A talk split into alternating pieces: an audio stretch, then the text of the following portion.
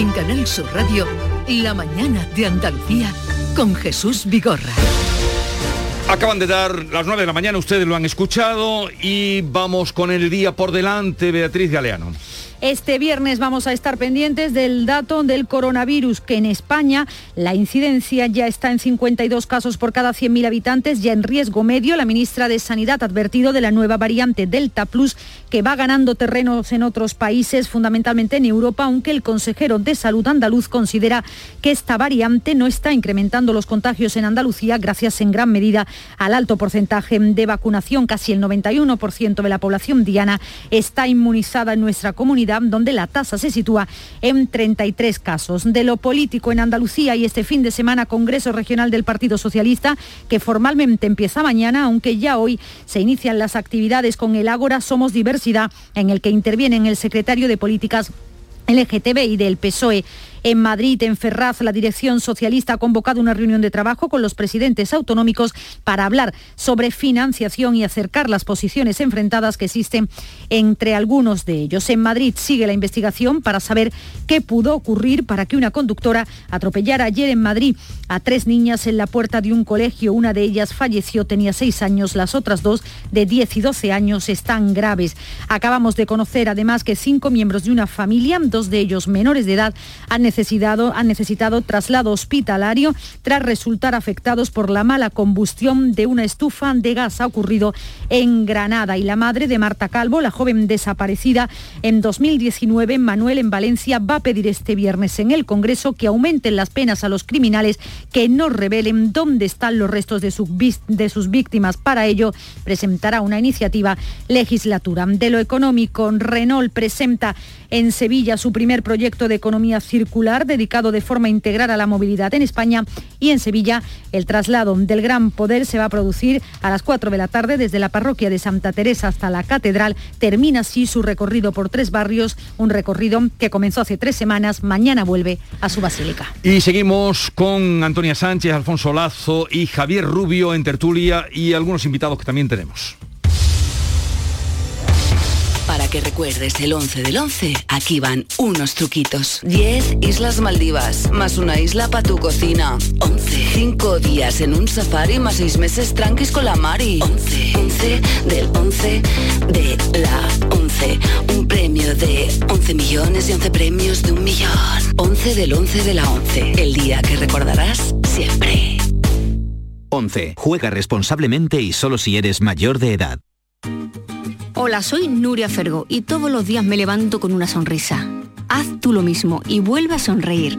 Este mes en Vitaldent te ofrecen un 20% de descuento en tu tratamiento de implantología. Llama al 900-101-001 y pide tu cita gratis. En Vitaldent quieren verte sonreír.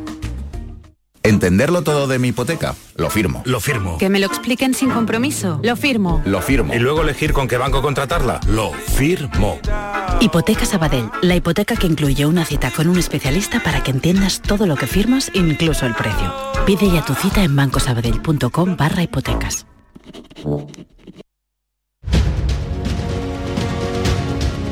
En Canal Sur Radio, La mañana de Andalucía con Jesús Vigorra. Eh, como ustedes saben, tal vez los más jóvenes no, Alfonso Lazo pues fue diputado muchos años, eh, dirigente o representante del socialismo andaluz. Por eso le preguntaba que esa elección de Manuel Pezzi, compañero suyo, en, de, de, además en el... Él estuvo también de diputado, ¿no? Sí, estuvo en, algún, en alguna legislatura estuvo de diputado, pero luego se centró en Andalucía. Sí. Fue. Cuando sacó la bandera y se lió el follón que se lió, ¿estabas tú allí o no? En el Congreso de los Diputados no lo recuerdo. No, no, eso fue en tiempos de Rajoy. Sí, eso fue cuando sacó la bandera andaluza. Sí. Eso ya, sí, ya no, yo ya, ya te no había estaba. sido tú. Yo ya lo había sido, sí. Ya te había sido. A ver, eh, ¿qué, ¿qué te parece que sea ahora presidente del peso en Andalucía? ¿Puede reflotar, aportar? No, no, no, no, no, no puede hacer nada. Es decir, un presidente en el PSOE no es como un presidente en el Partido Popular, que es el que manda. En el PSOE quien manda el secretario general. Y entonces el presidente se busca normalmente una figura no conflictiva, una figura componedora, pero que no, no tiene ningún poder de decisión. Y han sido las dos cosas. El secretario general por un lado, donde sí podía hacer cosas, y presidente por otro. Ah, donde era presidente también. Sí, también. Un florero, simplemente. O sea, no, ni, ni siquiera da las palabras a las personas, a las personas que intervienen en una asamblea. Pero a ver, fuiste presidente del, del partido. Del partido en, Sevi en, Sevi en, en la Sevilla, provincia de Sevilla, Sevilla. presidente vale. provincial. Entonces, Pesi, bueno, quizá el único significado que pueda encontrarse es que recoge a una de esas personas que hicieron la transición y que ahora en el PSOE están totalmente marginadas. Entonces quizá tenga ese significado. Eh, Juan Espada dice, no, no, yo pienso que la transición fue algo bueno, yo pienso que hay una generación en el PSOE muy valiosa, sobre todo ya convertido en consejero, porque todos son, todos son muy mayores, y, y, por eso lo pongo aquí. A, a, mí me ha gustado el gesto, a mí vale. me ha gustado el gesto. Bueno. Eh, vamos a saludar a Carlos Jiménez Ruiz, es neumólogo, presidente de la Sociedad Española de Neumología y Cirugía Torácica. Eh, buenos días, doctor.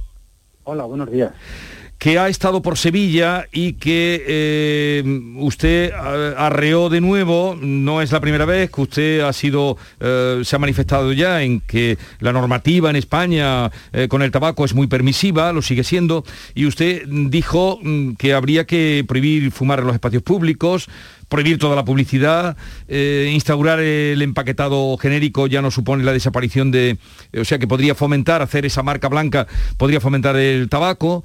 Mm, díganos, ¿qué más? Bueno, pues eh, mire, eh, nosotros desde la Sociedad Española de Neumología y Cirugía Torácica, pues eh, sabemos que ya lleva un tiempo pensando en, en, cambiar la ley de tabaquismo. Ya desde hace tiempo mandamos muchos documentos científicos, muchas recomendaciones al Ministerio, pues para un poco indicarle por dónde viene estas modificaciones de la ley que quiere hacer. ¿no? Entonces estamos haciendo hoy nuestro Congreso Nacional, eh, y lo estamos realizando aquí en la ciudad de Sevilla, eh, a lo largo de hoy y de mañana, eh, y pues aprovechando nuestro Congreso quisimos mandar al, al Ministerio, y ya le habíamos mandado una carta a la señora ministra, sí. diciendo cinco medidas que, con, que con, consideramos indispensables y irrenunciables que debe contemplar la modificación. Y son algunas son las que usted ha dicho, ¿no? Pues primero que suba el precio del tabaco, de todas las formas de sí. tabaco, me refiero a los cigarrillos, a los cigarrillos electrónicos, etcétera. Segundo, que eh, se prohíba el consumo de tabaco en los lugares públicos, pues fundamentalmente abiertos, por ejemplo, en las terrazas, en los parques, en las playas, en, en los estadios deportivos, en las plazas de toros. Tercero, que se instaure el, el empaquetado genérico. Cuarto, que se prohíba la publicidad, que se regule la publicidad, la venta y el consumo de los cigarrillos electrónicos y de los chicos, igual uh -huh. que se regula el del tabaco. Y eh, quinto, y muy importante, que se instauren medidas eh, encaminadas a ayudar a los fumadores para que dejen de serlo. Pues ahí hablamos de que se creen más unidades de tabaquismo en el Sistema Nacional de Salud y que se financien todos los tratamientos que han demostrado ser eficaces y seguros para ayudar a dejar.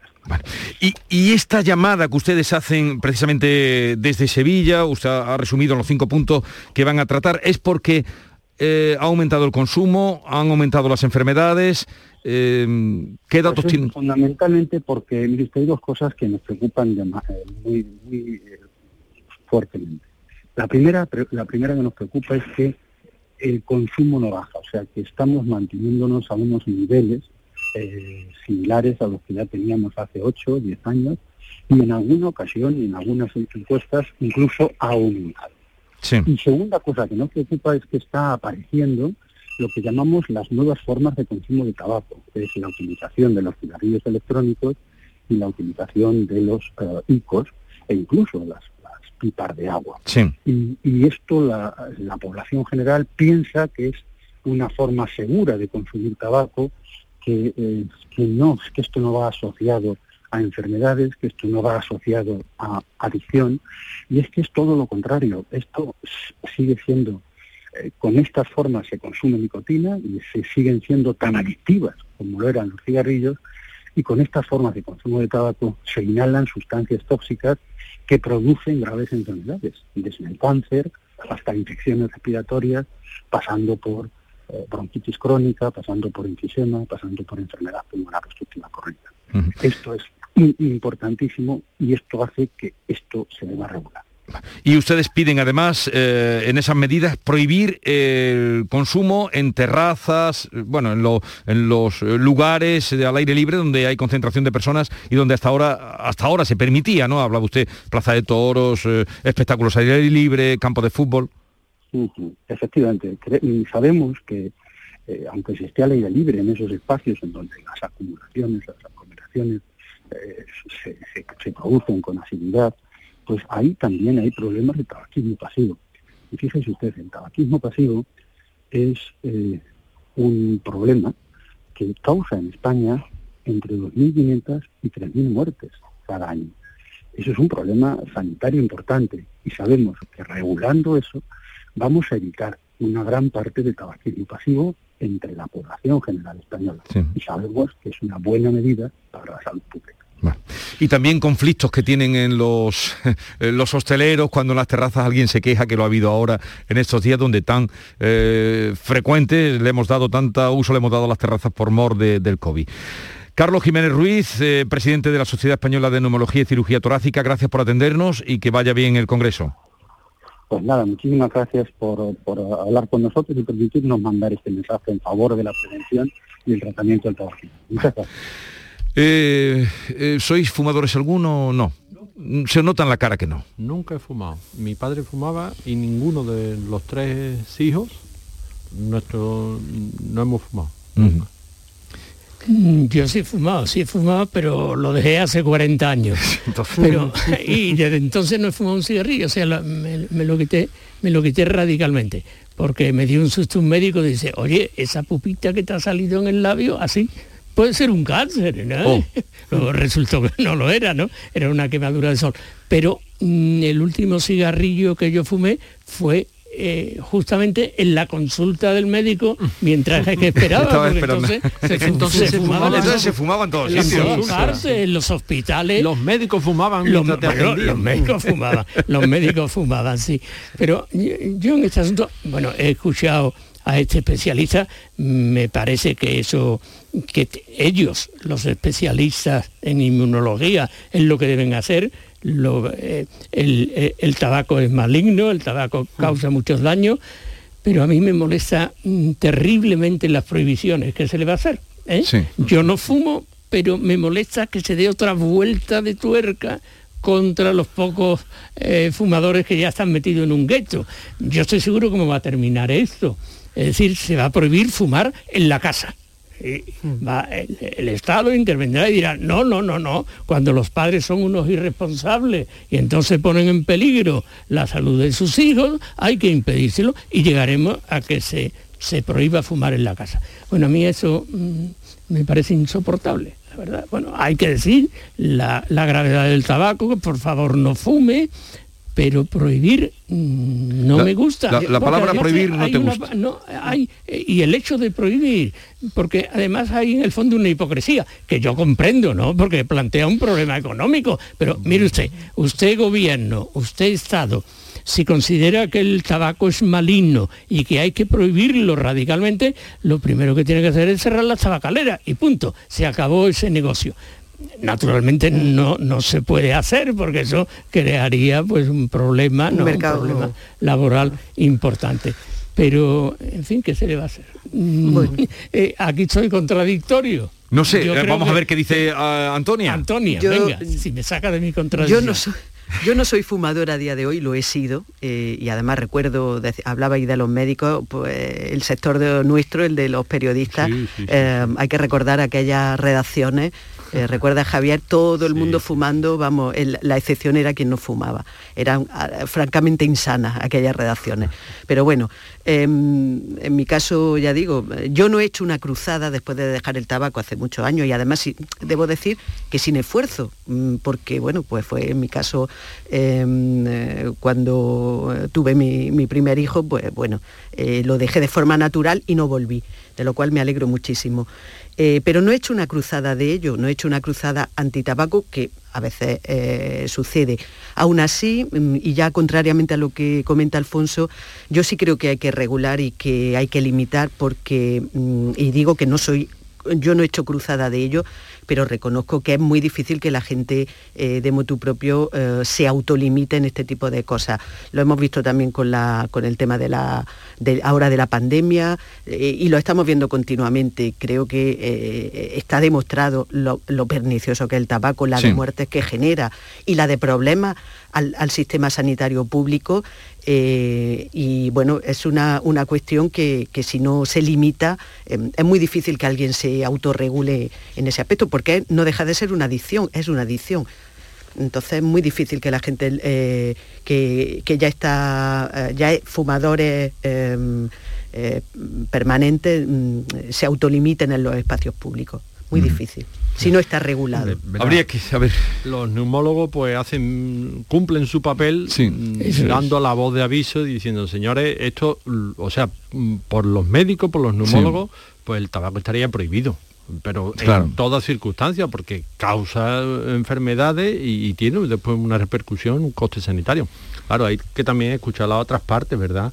Eh, claro, eh, el, dueño de una terraza de un bar dice, hombre, es que si tampoco va a poder fumar la terraza, Mm, hay que ir ponderando. Y en esta cuestión, como dice Alfonso, que atañe a las libertades, porque al final no deja de ser una libertad de fumar o no fumar, y, voluntariamente uno lo decide en su fuero interno y oye, y, se, fuma el mundo, ¿verdad? Pues mm, hay que andarse con pies de plomo. Yo creo que hay que andarse con pies de plomo y sobre todo la legislación yo creo que ha avanzado en España, la legislación del tabaco ha avanzado de manera muy rápida y, casi a empellones y oye, vamos a dejarla reposar a lo mejor un poco, vamos a, a, a, ver los datos realmente con una perspectiva de, no sé, 10 o 15 años y bueno, ahora apretamos otro poquito, ahora mm, descargamos por aquí, pero con prudencia. Mm, esto de estar cada mm, tres o cuatro años eh, eh, endureciendo las normas, me parece que llega un momento en que la gente se cansa. ¿eh? Cuidado. Bien, eh, veremos eh, qué pasa. Ellos van a lanzar esta, esta llamada. El tabaco, desde luego, a una persona inteligente no, le puede decir... Hacen bien, en, lanzar a una, la llamada. A, una persona inteligente no le puede decir fumar es malo, porque una persona mínimamente informada. esto por ahí no lo vas a convencer. Fumar malo, malo, como los niños. yo, por eso nunca, nunca he fumado, ¿eh? por eso he sido muy comedido con la gente que fuma. No, no, no, no, no he sido, no, he perseguido nunca a la gente que fuma. Quizás porque está rodeado de fumadores sí, bueno, si me, lo permite, yo cuento cómo me quité del tabaco. Ya lo he dicho porque me quité radicalmente por, ese susto. Pero hubo una zona intermedia que, yo pensaba que podían jugar los cigarrillos electrónicos luego, ¿eh? sí. como, como han jugado que eran unos cigarrillos medicinales que se bebían, que se vendían en la farmacia y que eran asquerosos. Yo, sí, yo empecé a fumar aquello, la gente miraba cuando, cuando olía, porque olía a porro, una cosa terrible. ¿eh? Pero era tan asqueroso pues que se me que me habitué a rechazar el humo y ya no volví a fumar ni estos cigarrillos ni ninguno.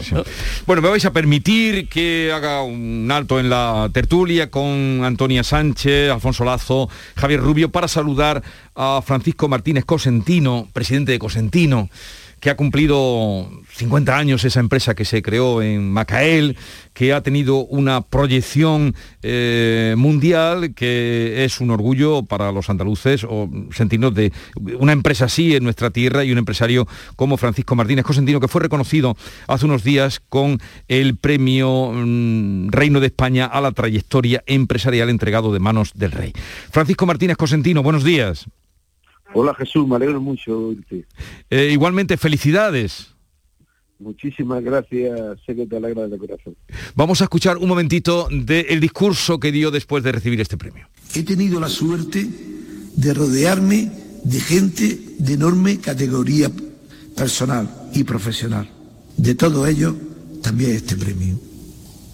Puede que mi trayectoria empresarial esté ya en su último año, pero la empresa continuará. Igual que tiene que seguir adelante nuestro país, por encima de personalismo. No es la primera vez que he oído usted hablar de la importancia de los equipos, eh, Cosentino. Así es. Yo creo que el equipo es una de las partes más importantes para el éxito. Cuando en un equipo hay egoísmo, eh, el equipo fracasa. Cuando se trabaja en equipo porque cada uno, igual que una orquesta, sabe tocar un instrumento, funciona maravillosamente bien y se llega a donde uno quiera. El equipo es lo más importante en cualquier proyecto. En llegar hasta donde usted ha llevado la empresa, que además decía, yo estoy ya de, voy de retirada. Eh, el otro día tuve aquí a, otro empresario también importante de Andalucía, con 80 años, a Manzanares, que lo conocerá usted, de Ayesa amigo. Ah, sí, porque le citó a usted además, en no sé qué hablando le citó a usted. Y, me decía que, con, que con 80 años, que está, vamos, eh, dispuesto a, que nada, que dispuesto a redoblar todavía eh, la empresa si es posible. No sé usted cómo se encuentra. Yo me encuentro muy bien, personalmente, físicamente, sin ningún problema, pero lo mismo que ha dicho José Luis Manzanares Creo que una de, de las labores más importantes de un empresario es hacer la transición y más una empresa familiar. Y en esa etapa yo creo que es la que se avecina en Cosentino, porque todos, bueno, todos conocemos a nuestro alrededor que si la transición familiar no se hace bien, puede ser la ruina de la empresa. Y lo más importante es la empresa, porque es donde todos y cuando digo todo, no solamente la familia, sino todos los empleados han hecho mucho esfuerzo. Y, la transición familiar, para mí, en la vida del empresario es importantísima. Eh, ¿Usted llegó a ejercer de maestro de escuela? Sí, eh, ejercí dos años. Un año fue, me fui, terminé la carrera, no había trabajo en Andalucía, fui a trabajar a Barcelona. Trabajé en una escuela unitaria de migrantes con 54 alumnos, no había patio, de quinto, sexto, séptimo y primero de bachiller, fueron mis primeros a los 18 años. Y después estuve en, la Virgen del Loreto en Murcia, en la Mili, en vez de estar haciendo guardia, estaba dando clase a la hija de los oficiales, me tiró ahí también. Y, eso le espoleó para, ¿en, qué medida el haber sido maestro en esa experiencia que usted dice, además en Cataluña, eh, dando clase a hijos de inmigrantes y, haber estudiado también la carrera, eh, le sirvió para, para mm, su profesión después y, la aventura de la empresa Cosentino? Muchísimo, muchísimo, porque me di cuenta que toda persona se le puede sacar lo mejor de cada uno. Cada uno somos diferentes, pero todas las personas son buenas en algo. Y lo importante, como he dicho antes, es tratar de comprenderlo y hacer equipo y que ellos se sientan a gusto y, y, que lo que hagan se estén divirtiendo. Es decir, en la escuela, en la empresa, en la vida, lo importante es que lo que haga uno lo haga con ilusión y pensando que se está divirtiendo y divertirse a la vez. Claro, es que eso que usted está diciendo ahora mismo, señor Consentino, la cuadratura del círculo, amar lo que se hace y entonces eh, el trabajo será llevadero y uno pondrá lo mejor que tiene en, su trabajo. ¿Qué? Pero un empresario debe intentar eso. Yo, yo le digo mucho a los padres cuando me piden, oye, ¿qué consejo me darías para mi hijo? Y yo lo primero que le digo al padre, mira, lo importante es que tu hijo haga lo que le gusta. Y segundo, y muy importante, que en el primer trabajo que entra con una ilusión enorme, hemos visto compañeros y nosotros mismos cuando entramos en nuestro primer trabajo, la ilusión que entramos, es que entramos con una ilusión enorme. Lo importante es que tenga un buen tutor. No te importe al principio qué dinero es que va a ganar. Exige o pide que quién es el tutor. Esa es la clave de todo. Ese maestro que le va a estar enseñando en los primeros pasos cuando esté dando, cuando esté empezando su profesión. Eso le va a quedar para siempre. Y, y creo que en eso es lo que hay que trabajar. La figura del maestro, está usted hablando de aprendizaje, está usted hablando de otra época, señor Cosentino.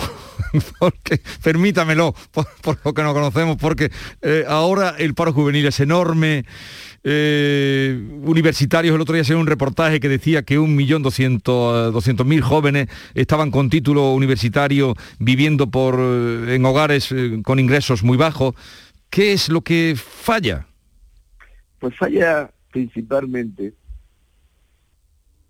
para mí que, que no es que mi opinión sea única, siempre dispuesta a, debatir, eh, falla principalmente que tenemos que cambiar mucho el sistema educativo, en el sentido que tenemos que notar que la formación profesional y la universidad sea dual.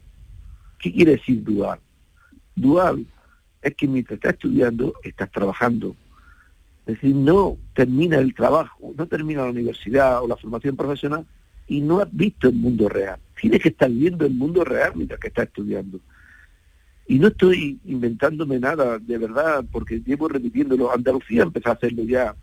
Y en Cosentino ya tenemos una escuela de formación dual. Sí. Eh, eh, eh, porque creo, sinceramente, que cuando lo he visto la experiencia, hace 40 años lo vi en Alemania eh, voy al Veneto, a la zona italiana, y, me encuentro lo mismo, chavales ingenieros que están estudiando y están trabajando. ¿Por qué nosotros aquí no? ¿Por qué aquí no procuramos que a la misma vez estén trabajando y estudiando y cuando terminen eh, la universidad o la formación profesional, nosotros colocamos el 95% de las personas que hacen eso. Es que creo que y después algo muy importante eh, en el tema educativo. Elegir algo que a uno le guste y que vaya a disfrutar. Eh, muchas veces, pero también que piense que tenga que salida. Tienes que juntar las dos cosas. A lo mejor te gusta mucho una carrera eh, magnífica para ti, pero después no tiene salida. Tienes que juntar las dos cosas. Y para eso están los padres, que también tienen que aconsejar. Es decir, la administración, los padres y los propios alumnos tenemos que pegarle un cambio a esto, porque si no, vamos a ser desgraciados a muchas personas. Y creo que, eso no es, justo y cambiar todo lo que tengamos que cambiar. ¿No, ve usted un futuro muy alentador en este momento? Hablo no de su empresa, que, que, va pues muy bollante, pero hablamos ahora, supongo, que esta reflexión que usted hacía de nuestro país, tal vez también de Europa, del viejo continente.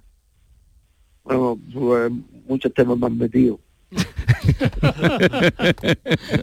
no, le he dicho que usted que no ve un futuro usted muy alentador, ¿eh? por lo que estaba comentando antes. Primeramente en la juventud. Después si quiere hablamos de la economía, pero primeramente en la juventud. Porque para mí lo más importante es la juventud. Mira, Jesús, no, no te podrás creer eh, la cantidad de gente andaluza, joven, que tengo repartido por el mundo. No te lo puedes creer. Pero actos directivos. Hay gente buenísima. Y tengo una esperanza en ellos enorme. Lo único que estoy pidiendo es que se le preparen para la vida. Que ya que nos gastamos tanto dinero en educación, que se preparen para la vida.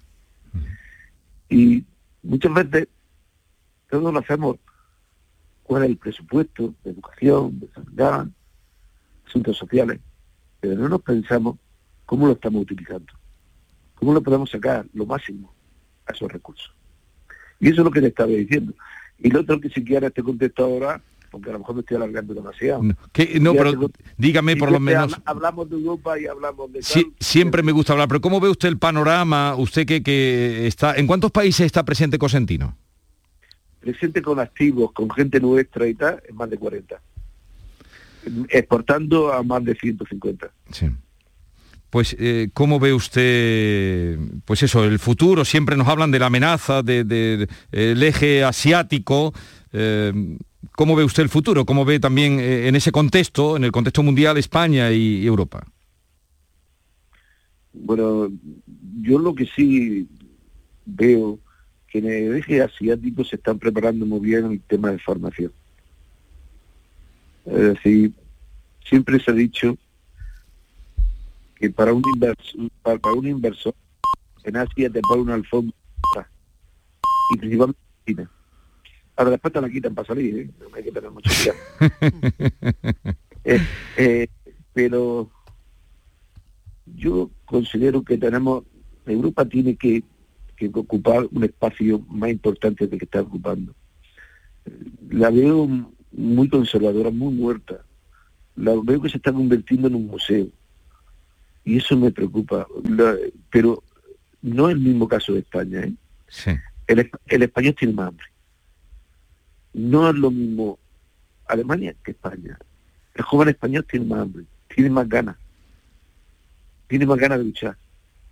Nosotros parece que, tenemos un complejo de inferioridad hmm. que nos hace superarnos constantemente. Eso lo estoy viendo, ¿eh? Eh, el, tema, entonces me diría, ¿qué papel puede jugar Europa o qué puede jugar Norteamérica? ¿Qué podemos aprender nosotros de los norteamericanos? Principalmente la innovación. La innovación es la clave del futuro de una empresa. Y después salir fuera. Eh, nosotros tenemos que intentar salir fuera, quitarnos complejos y salir fuera. Con equipo, con innovación, y quitándonos complejos, que los jóvenes tienen muchísimo menos complejos que nosotros. No te lo puedo imaginar qué cambio generacional tan importante ha ocurrido en España. Los jóvenes, eh, a nosotros nos cuesta hasta llamar por teléfono muchas veces para movernos por Estados Unidos, por este lado, por el otro. Los jóvenes esos problemas no los tienen. El mundo relacional. Yo, creo mucho en el futuro. Me preocupa en el corto plazo, te soy sincero, en España me, preocupa. Me preocupa porque estamos pasando una pequeña crisis que no esperábamos. Si el petróleo no para de subir, ha subido más del 60%, podemos tener un problema energético importante. Tenemos un problema en el tema de container, el tema de exportación muy importante muy importante. Las materias primas nos están costando muchísimo dinero y la inflación ya lo estoy viendo que está ocurriendo. Espero que todo esto se solucione a corto plazo y podamos eh, el primer semestre se pueda solucionar. Pero las pintas que eso no va a llegar hasta el 2023. No se retire usted, señor Consentino. Eh, haga la transición familiar, pero no se retire usted. Tiene usted que estar ahí dando algunos mensajes como los que aquí ha lanzado y los que lanzó en su discurso, que por cierto lo tengo guardado, el discurso que usted pronunció, como el que pronunció el día que le hicieron hijo predilecto a Andalucía. Francisco Martínez Consentino, presidente de la empresa Consentino, gracias por atendernos. Un saludo y felicidades. Gracias a vosotros. Y Jesús, la próxima vez me llamas Paco. Paco, pero eso, bueno, por la próxima vez le llamaré Paco. Adiós, adiós. Adiós, Paco Consentino. Un saludo. Un abrazo. Bueno, mm, ha dicho mm, cosas, pero ahora sí. Verdades como puños. Muchas cosas, como siempre que habla Paco.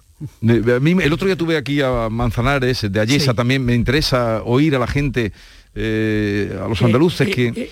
es fundamental, es fundamental porque es que sobre todo en Andalucía mm, pues tenemos una cultura que viene de tiempos remotísimos de odio al empresario por el hecho de ser empresario. ¿eh? y claro, cuando se escucha de cerca a algunos empresarios como este, dice, bueno, qué buen empresario y gran persona y lo bien que lo está haciendo y lo que está haciendo. a mí me ha encantado eh, escuchar a, esta persona que nunca, nunca la había oído hablar. Me ha parecido que eso que, ha soltado una serie de verdades eh, como puños. Mm, quizás sea mm, demasiado optimista a la hora de, retratar la juventud eh, española en la que él tiene pues una gran confianza, como ha dicho. Eh, yo creo que es que hay distintas juventudes, es decir, hay una juventud, y yo conozco a muchos, a muchos jóvenes, Mm, que han hecho una carrera profesional extraordinaria, pero porque se la han ganado a pulso, porque han salido al extranjero, porque eh, tienen un currículo extraordinario que supone eh, trabajo. Pero luego hay otra población de jóvenes que parece no moverse. El otro día me enteré que no es solo en Inglaterra, por ejemplo, donde faltan camioneros, que son fundamentales para el transporte, sino que en España faltan miles de camioneros, porque los jóvenes no quieren esa profesión. Hay, ciertos jóvenes mm, que aspiran a encontrar trabajo inmediatamente, el trabajo que le gusta y ganando mucho. Eso es imposible. Eso, eso, no tienes un, padre que tenga. Exactamente, exactamente. Tienes que, que, pasar una temporada, una temporada, pues está trabajando casi gratis pero solamente se llega así. ¿eh?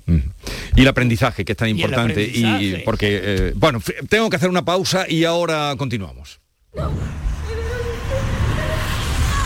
La violencia sexual no es una película. Llama al 016 si necesitas información o ayuda. Delegación del Gobierno contra la Violencia de Género. Ministerio de Igualdad. Gobierno de España.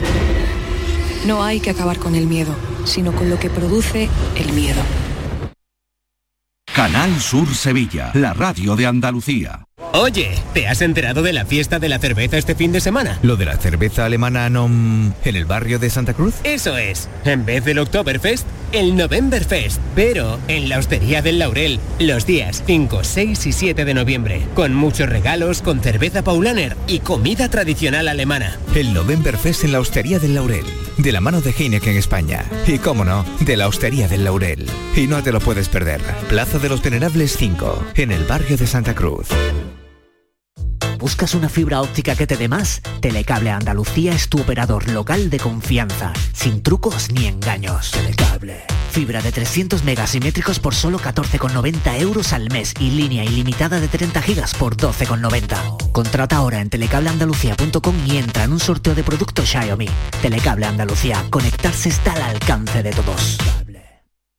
OCU, la mayor organización de consumidores y usuarios de España, llega a Sevilla. Inauguramos oficina para conocer más de cerca los problemas de consumo a los que te enfrentas diariamente, informarte y ayudarte a resolverlos. Ven a visitarnos en calle María Auxiliadora 12 o llámanos al 955-250-361. OCU, la fuerza de tus decisiones. ¿Quieres ver el partido de la selección española contra Suecia en la Cartuja? En Pelayo, como patrocinador oficial de la selección, te premiamos. Compra las entradas en las oficinas de Pelayo de Sevilla y te regalamos un balón de fútbol. Pelayo, hablarnos acerca. Hola, soy Nuria Fergo y todos los días me levanto con una sonrisa. Haz tú lo mismo y vuelve a sonreír. Este mes en Vitaldent te ofrecen un 20% de descuento en tu tratamiento de implantología. Llama al 900-101-001 y pide tu cita gratis. En Vitaldent quieren verte sonreír. Ni el challenge del papel higiénico, ni el de la botella. Los retos más difíciles a los que se enfrenta nuestra generación están en la vida real, como el famoso encontrar trabajo challenge o el independizarse challenge. Y aunque para superarlos necesitamos vuestro apoyo, aceptamos el reto. Súmate en aceptamoselreto.com. FAD 916 1515. Esta es La mañana de Andalucía con Jesús Vigorra. Canal Sur Radio. Y con Antonia Sánchez, Javier Rubio y Alfonso Lazo. Eh, Antonia, ¿tú conoces a Cosentino? Sí, Lo, conozco, eh, lo admiro, por supuesto, y bueno, la, debo decir que mm, cuando él habla, como, como ha hecho hoy en la entrevista, pues la verdad es que uno podría estar escuchándolo eh, horas y horas porque em, se aprende muchísimo. Eh, entre las reflexiones que ha hecho, em, la de la formación es un, mantra que él continuamente eh, repite porque está convencido, convencido de ello.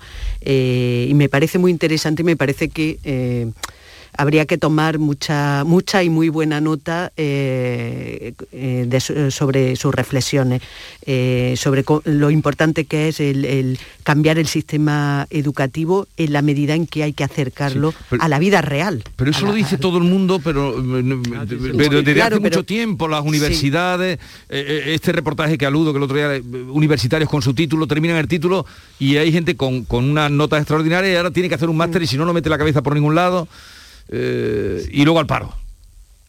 Sí. Bueno, es, verdad que empresas como la de Cosentino, precisamente aparte de decirlo él eh, y, bueno, y ser un convencido de esa filosofía es que lo pone en práctica, ¿no?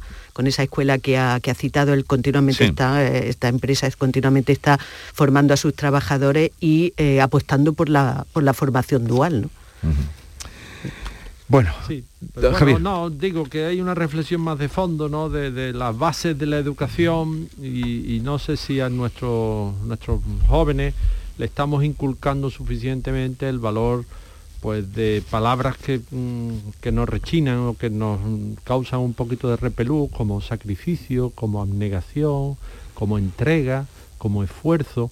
No sé si el sistema educativo va en contra de estas palabras, que, de estos mm, conceptos que yo estoy nombrando y claro, después eh, encontramos muchísima frustración porque la realidad mm, es tozuda y no es la que pretendidamente idealizada se les ha mostrado en la escuela. Lo dejo ahí. Eh, la realidad, para que no choquen luego y... El deseo y la realidad. de todas maneras, yo, un último apunte sobre este tema, que, podríamos estar también hablando eh, mucho tiempo, el sistema educativo como tal eh, no es una, un ente aislado, es decir, está conectado evidentemente con la sociedad, con las familias, con las propias familias, que tenemos toda una responsabilidad también. hablaba del tema de la frustración, muchas veces los, los chavales y los niños llegan a la escuela con baja, muy baja tolerancia a la frustración y el sistema educativo no tiene capacidad para corregir eso que ya viene, que ya viene, porque entre otras cosas lo hemos condicionado muchas veces. A los propios maestros se les ha quitado una eh, mucha de autoridad para poder eh, poner límite a eso. Pues en fin, podríamos... este es un tema apasionante. Eh, sí, desde luego. bueno, vamos a ir concluyendo, pero me gustaría, en puertas del Congreso del PSOE, eh, que se va a celebrar en Torremolinos. Antes hablábamos de los presupuestos de Andalucía. Eh, ¿Tendría algo que ver? ¿Podría salir de ese congreso? ¿Podríamos saber después del fin de semana si el PSOE ayudará a los presupuestos de Andalucía? No, no, va a salir de ahí. Y, además yo creo que los de los presupuestos de Andalucía habría que mirar más a Madrid, ¿no? exacto, me exacto. parece que a Pedro Sánchez y a María Jesús Montero no le hace especial gracia, tampoco a Pablo Facilitar. Eso es facilitarlo. Entonces, bueno, lo del Congreso es, una reunión interna del partido que tiene que formarse y tiene que, organizarse, ¿no? Sí, bueno, lo, he leído, eh, al personaje lo conozco. Alguien en el PSOE, que es uno de los candidatos, sin ninguna posibilidad, ¿no?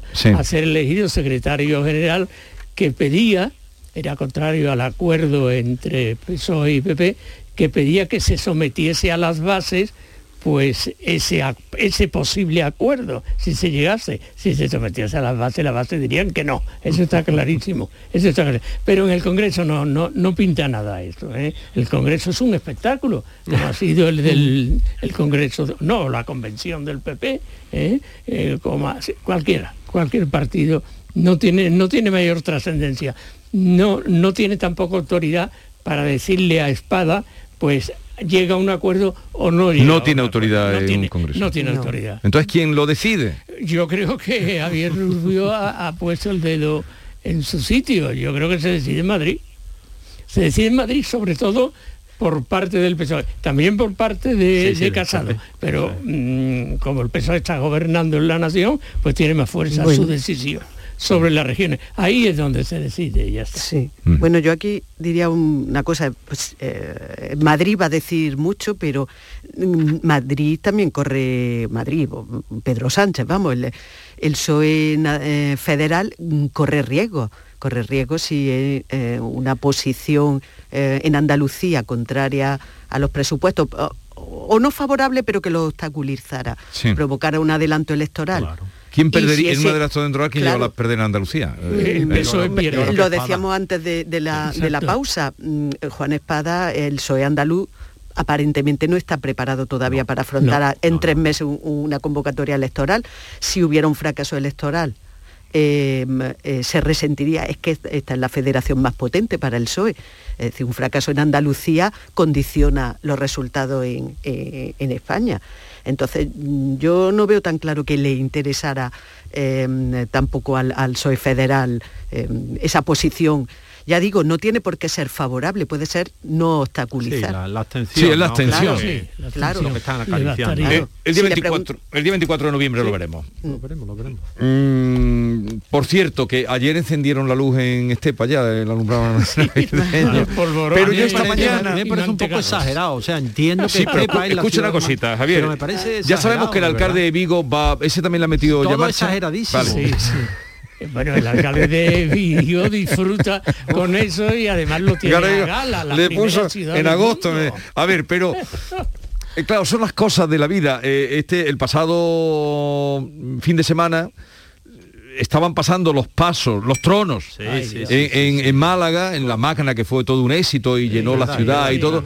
Y en la calle Larios estaba la luz ya colocada, ¿no? Son la, pero eso en cualquiera, o aquí el gran poder cuando vuelva. No sé aquí cómo va la luz en, la ciudad. Yo veo salgo poco a la calle. Creo que todavía no eh, está puesta, pero en algunos barrios sí, sí, sí, sí se la ha encontrado. ¿eh? Pero no encendida. No, ¿eh? claro, claro, hasta ahí podemos. No, no, no. Se encendió ayer a dos meses de la noche de Reyes. Y yo esta mañana dije, ya se ha encendido primero. Y me han dicho, no, no, hay otro antes, que es la Alameda del pueblo. Ah, sí, es verdad, de Málaga, ¿no? Prendió la luz antes, ¿no? Esto, es que, ¿por qué vamos tan deprisa? Porque ¿Por qué consumimos tan rápido? Etapas demasiado y no disfrutamos, ¿no? O sea, del momento. Hay una delectación en las vísperas en, en anticiparnos. Pero después no disfrutamos de la fiesta, porque la víspera es en función de la fiesta que se celebra. Entonces, mm, lo queremos todo tan, tan, tan deprisa y tan rápido que, nos olvidamos de, la Navidad, pues yo que sé, a mediados de, de diciembre ya estamos en otra cosa, ¿no? Y al final, oye, vive el momento. Pues eso nos perdemos, vivir el momento. Parece que se nos han acumulado las celebraciones no, no, celebradas y tenemos que juntarlas todas y, se nos están solapando. Al final se nos solapan. y terminamos la semana, ha sido la bueno, llevamos unas pocas, iba a decir, la semana de la reforma laboral, pero ¿creéis que habéis, esto ha sido una una crisis política que, ha agrietado, pero eh, no, que voy a poner una comparativa, Alfonso. Estoy haciendo un poco preámbulo. ¿Creéis que ha sido una crisis política o una crisis gramatical?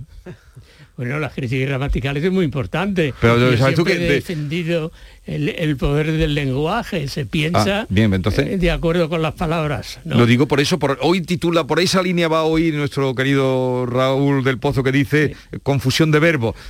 derogar, matizar, retocar. Sí, sí, sí, sí. ¿Qué? Mm, bueno, yo, yo, creo que, que al, al final aquí, de momento, de momento, eh, ha cedido, ha cedido Pedro Sánchez. Ha cedido Pedro Sánchez. Yo creo que ha dejado en una posición un poco incómoda a, Calviño. Lo que no sé, y es probable que esas cosas sí ocurran, es lo que eh, va a hacer a partir de ahora Pedro Sánchez con la supuesta liquidación de la reforma de Rajoy. Mm, yo creo que va a intentar engañar, y me parece muy bien, pues a sus coaligados. Es que, yo creo que Pedro Sánchez le ha prometido cosas diferentes a la Unión Europea, a los socios de gobierno, a los sindicatos, a los empresarios, a cada uno le va prometiendo algo. Pero claro es que al final son contradictorias. Son contradictorias. Alguien tiene que, que, dejarlo fuera, fuera. ¿Y quién va a dejar fuera aquí en esta contienda? Antonia. No sé, no sé, yo de todas formas me cuidaría mucho de las cesiones de Pedro Sánchez. Cada vez que cedido en algo, al final ha acabado dándole, en fin, la revuelta al tema. Em, hombre, algo tiene que aceptarle de todas maneras a, sus socios de gobierno, está claro. Em, eh, yo creo que sí ha habido una crisis política que ha llevado a una crisis gramatical, em, retorciendo el lenguaje para poder presentar eh, lo que a todas luces es una división clara de, opinión eh, dentro del gobierno. pero lógicamente la mayoría en el gobierno y la rienda del gobierno la lleva el PSOE y la lleva Pedro Sánchez tendrá que haber cesiones, eh, porque tampoco podría em, haber eh, llegado a, romper públicamente con sus socios de gobierno, porque además no creo, no creo que estén en ese punto ni creo que eso vaya a pasar. ¿Eh? Eh, vamos a terminar. Que tengáis un bonito fin de semana. Eh, Muchas gracias. Alfonso, Antonia, Sánchez y Javier Rubio. Hasta la próxima. Muchas gracias. Y abrigaros que han bajado las temperaturas, pero hace sol. Aquí va a hacer sol en la mayoría, en la mayor parte de Andalucía. Seguimos en un momento, les adelantamos contenidos del programa y también la propuesta para su participación hoy. El secreto de un buen día, cocina rica en compañía, momentos no men. Hay momentos para siempre, todos juntos, buen ambiente, momentos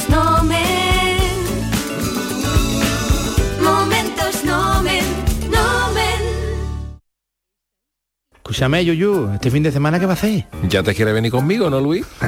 Hombre, dímelo. Pues mira, lo que quiero hacer es una paella con la familia, con los amigos. Por supuesto, con el mejor arroz, el arroz nomen. Tú sí que sabes, Yuyu. Tú sí. Escúchame, ¿me puedo apuntar? Oh, ya veremos, ya veremos, Luis. arroz nomen. Más de 80 años juntos. Sevilla es Canal Sur Radio.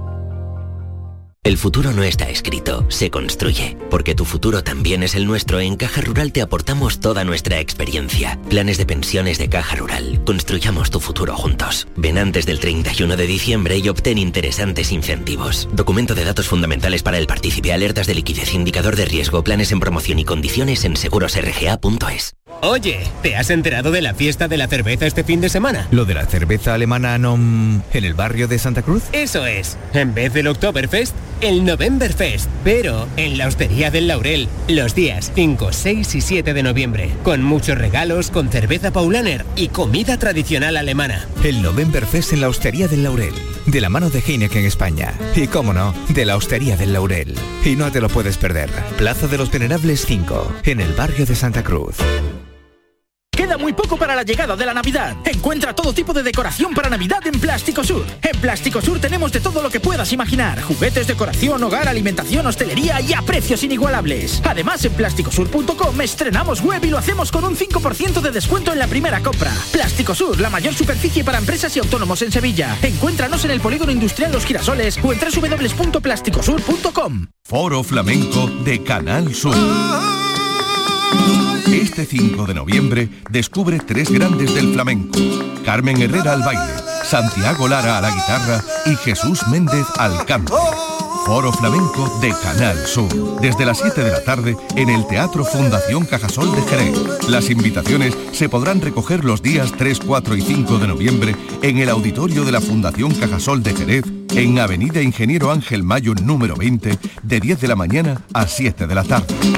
Foro Flamenco de Canal Sur, con el patrocinio de la Fundación Cajasol.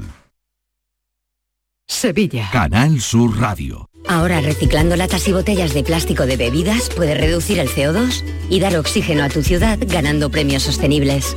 Únete a Reciclos, el primer sistema de reciclaje digital que cuida la sostenibilidad del planeta y de tu ciudad. Ayuntamiento de Sevilla, Lipasam y Ecoembes. Juntos, cuidamos Sevilla. ¿Sabes que en Concesur dos hermanas te regalan la luz de emergencia V16 homologada? Ven a realizar el mantenimiento de tu Mercedes y llévatela totalmente gratis hasta el 31 de octubre solo en Concesur Dos Hermanas. Infórmate en grupoconcesur.es o en el teléfono 955-634-400 marcando la opción de cita previa. OCU, la mayor organización de consumidores y usuarios de España, llega a Sevilla. Inauguramos oficina para conocer más de cerca los problemas de consumo a los que te enfrentas diariamente, informarte y ayudarte a resolverlos. Ven a visitarnos en calle María Auxiliadora 12 o llámanos al 955 250 361. OCU, la fuerza de tus decisiones. Queda muy poco para la llegada de la Navidad. Encuentra todo tipo de decoración para Navidad en Plástico Sur. En Plástico Sur tenemos de todo lo que puedas imaginar. Juguetes, decoración, hogar, alimentación, hostelería y a precios inigualables. Además, en plásticosur.com estrenamos web y lo hacemos con un 5% de descuento en la primera compra. Plástico Sur, la mayor superficie para empresas y autónomos en Sevilla. Encuéntranos en el Polígono Industrial Los Girasoles o en www.plásticosur.com. En la tarde de Canal Sur Radio con Mariló Maldonado tienes el repaso a la actualidad de la mañana con la sobremesa más divertida y picante con historias y entrevistas que te interesan. Una radio emocionante y cercana. La tarde de Canal Sur Radio con Mariló Maldonado. De lunes a viernes desde las 3 de la tarde. Quédate en Canal Sur Radio, la radio de Andalucía.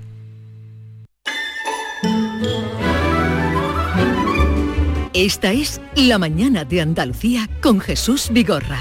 Canal Sur Radio.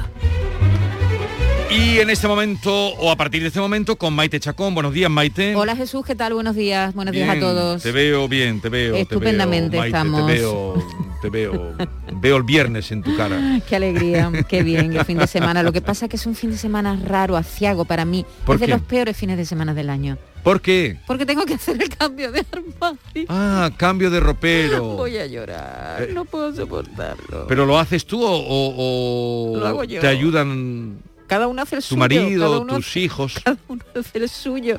Pero es que, es que de verdad es horrible. No, ¿Por qué me recuerdas eso?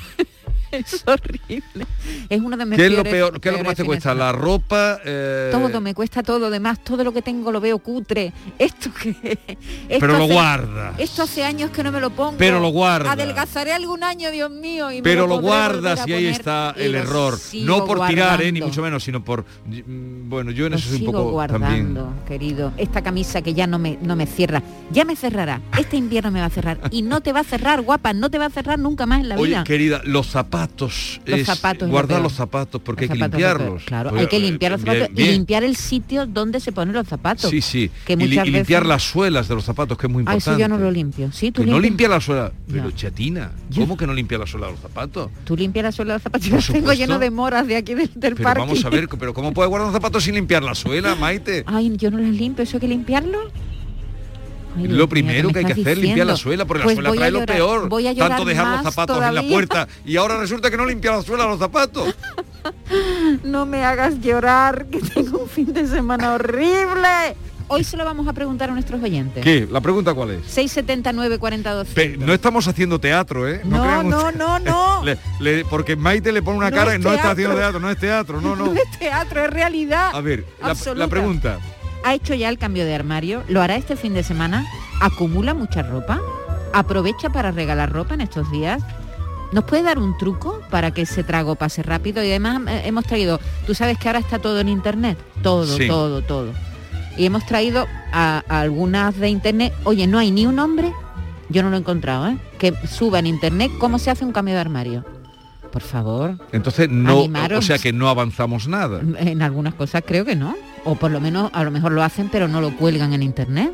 Bueno, que he traído además algunas youtubers dándonos algunas recomendaciones, Vale. ¿vale? Eh, le doy ya paso entonces a Barbeito, que Sí, creo que yo por ahí voy a seguir llorando. creo que ha cogido por ahí el tema. Más que la primera lluvia de este otoño, ha sido la apreciable bajada de las temperaturas la que va a revolucionar las casas durante este fin de semana, como dice Maite. Y se van a revolucionar porque toca el cambio de ropero o cambio de armario. Eso lo anuncia García Barbeito, querido Antonio, te escuchamos. Muy buenos días, mi querido Jesús Vigorra. Perverso del ropero de otoño. Hace diez o doce días nos achicharraba el suelo y ahora vamos encogidos, caminito del ropero, a ver qué ropa ponerse, a ver con qué ropa acierto. Porque tengo que salir y no sé nada del tiempo. Si hará calor, lloverá, esa no caerá, moreno. O hará frío por la tarde porque se levante viento. Del sudor al estornudo hay cuatro días y medio. Del melanoma a la gripe, una calle y un paseo. Y de las manguitas cortas, abanico y silla al fresco, a la media pulmonía y al tiritón sin consuelo, media hora y tiro largo. Y este es el plan que tenemos. Y nos pasa con la ropa lo que nos pasa en el cuerpo, lo que nos pasa en la calle, que llegamos al ropero locos buscando las mangas, la cazadora de cuero, aunque luego al mediodía se ponga chulo el pienso y nos sobre toda manga las chaquetas y el pellejo. ¿Qué me pongo a ver que acierte con este inestable tiempo que no es verano y lo es? Es otoño y ya es invierno y nos tiene medio locos a las puertas del ropero sin saber ni qué quitarnos, ni qué demonios ponernos. Que si sales crecidito y vas por la calle a cuerpo, con camisita de seda y unos pantalones frescos, puede cambiar la mañana y convertirte en muñeco de nieve con algún frío que pierda al día el respeto. Y si sales prevenido, con lanas y bien cubierto, y bufanda por si acaso, jersey de cuello vuelto y una chaqueta enguatada, puedes acabar muriendo en cuanto te pegue el sol dos minutos por derecho. Así que a tener cuidado cómo salir del ropero.